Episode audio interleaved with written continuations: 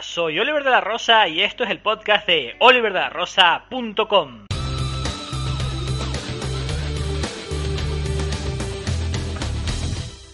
En este capítulo quiero hablarte de una herramienta interesante. Lo he titulado ¿Por qué necesito una agenda? Y está basado en un artículo antiguo del blog donde desarrollaba el tema que también derivó en un vídeo que está tanto en YouTube como en Dailymotion. Te dejo enlaces a todo esto en la descripción de este podcast. Bien, vamos a empezar eh, con este tema tan interesante.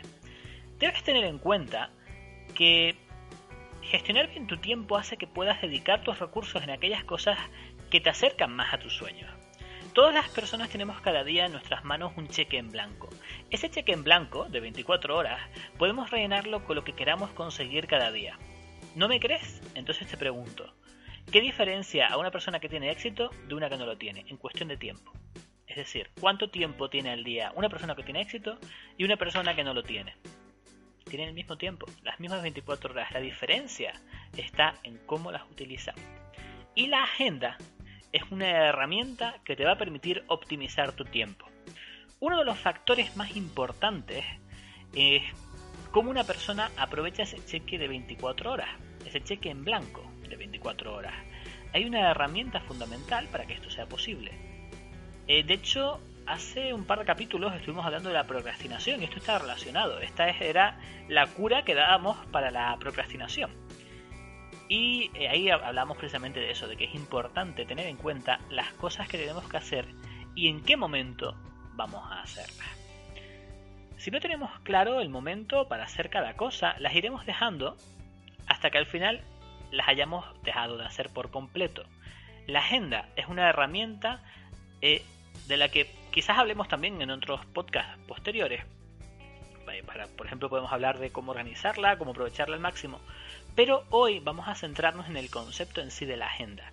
Podemos definir la agenda como la herramienta ideal para sacarle el máximo partido a tu tiempo. ¿Cómo tiene que ser esa agenda ideal? Es una plataforma, podemos definirla así, que puede ser digital o en papel.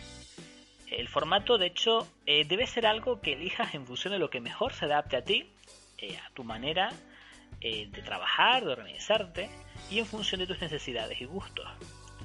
Lo importante no es si la agenda es en papel o es en digital o tiene tal formato o tal otro. Lo importante es que sea algo accesible por ti, donde puedas anotar que, por ejemplo, hoy tienes que hacer X cosa y mañana eh, otra cosa, y que te lo tengas organizado y puedas acceder.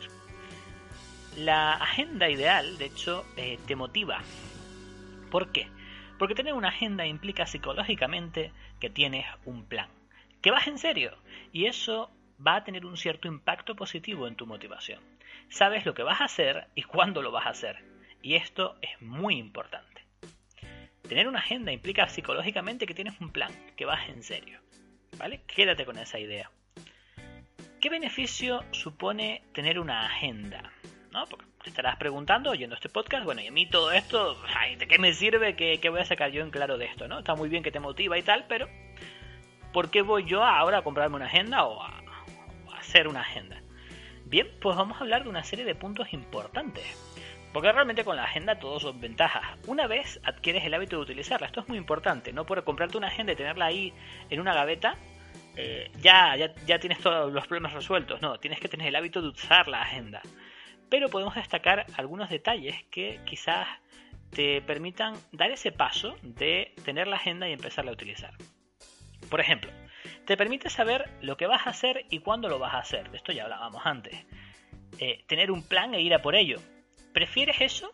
¿O prefieres estar flotando en el caos o a la deriva? En plan, bueno, ¿hoy qué hago? No sé, por aquí, por allá. O me dicen que haga esto, pues voy a hacer esto. Me dicen que haga aquello, voy a hacer lo otro. Y cuando analizas, pasa una semana, un mes, un año y no has hecho nada. Entonces, pues, para evitar eso, tienes que empezar a agendarte cosas que realmente son importantes eh, para los objetivos que tienes. Y eso pues te lo permite la agenda.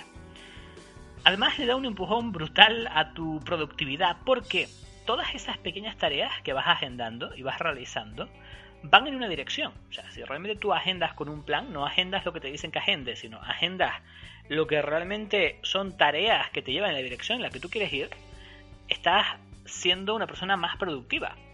Y esas pequeñas piezas, esas pequeñas tareas que vas agendando, forman parte de un todo que es mayor que la suma de las partes. Entonces eso también es muy importante.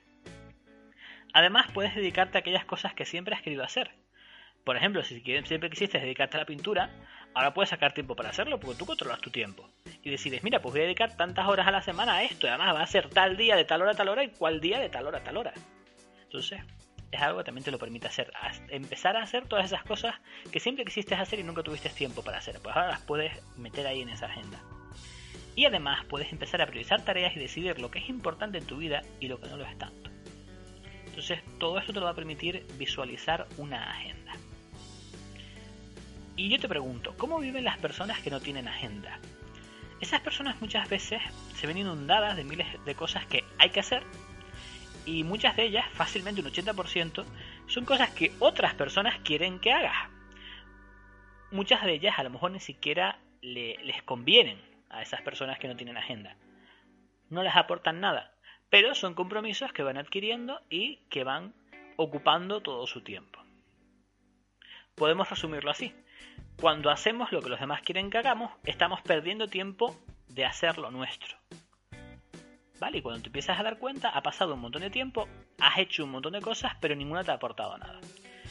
Con una agenda en tus manos empiezas a ver cuántas de esas cosas inundan tu tiempo, porque empiezas a ver, bueno, vamos a ver, lunes, eh, hice esto, hice aquello, o pensaba hacer esto, pero no lo hice, ¿por qué no lo hice? Todo eso te lo permite visualizar una agenda. Si vas así en plan al tuntún de ¿qué, toca hoy? Pues esto, pues para adelante, pues no, no es lo mismo, no lo vas a ver igual. Y muchas veces cuesta darse cuenta de, esas cosas. En cambio, cuando las tienes en una plataforma objetiva, como puede ser una agenda, empiezas a medir, empiezas a sumar horas. Vamos a ver, hoy cuántas horas he dedicado a mis proyectos, a mis objetivos, a mis metas. Ninguna, pues mañana hay que ponerse las pilas, etcétera.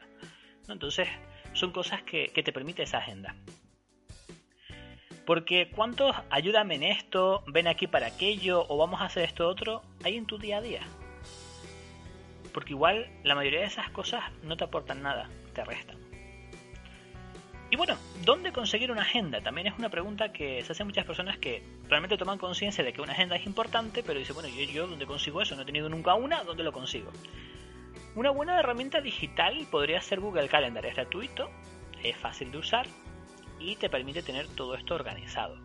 También hay personas que prefieren las agendas en papel. Realmente una agenda en papel en cualquier supermercado, librería, papelería, todo ese tipo de sitios donde venden cuadernos, eh, libros y todas estas cosas, pues suelen vender agendas de todos los tamaños, colores, formas.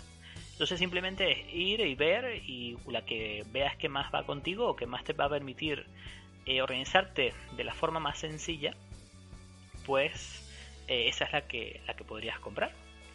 Aunque ya te digo, Google Calendar es una opción gratuita y virtual. Pero si te mueves mejor en papel, eso. Hay unas agendas en papel, hay personas a las que, por ejemplo, les gustan más, que tienen, abres la página y tienes toda la semana a la vista. ¿Vale? Tienes del lunes al domingo todo eh, en las dos páginas que, que abres, ¿no? Entonces tienes semana por semana. Hay personas que se organizan mejor así. Entonces igual es una buena agenda en papel si, si te va el tema del papel. Y bueno, espero que te haya servido este contenido. ¿Tú ya utilizabas una agenda? ¿Vas a empezar a utilizarla a partir de ahora? ¿Qué tipo de agenda te gusta más, las digitales o en papel? Házmelo saber en los comentarios y comparte este contenido en tus redes sociales para que también pueda servir a más personas. Hasta pronto, nos vemos en el próximo podcast.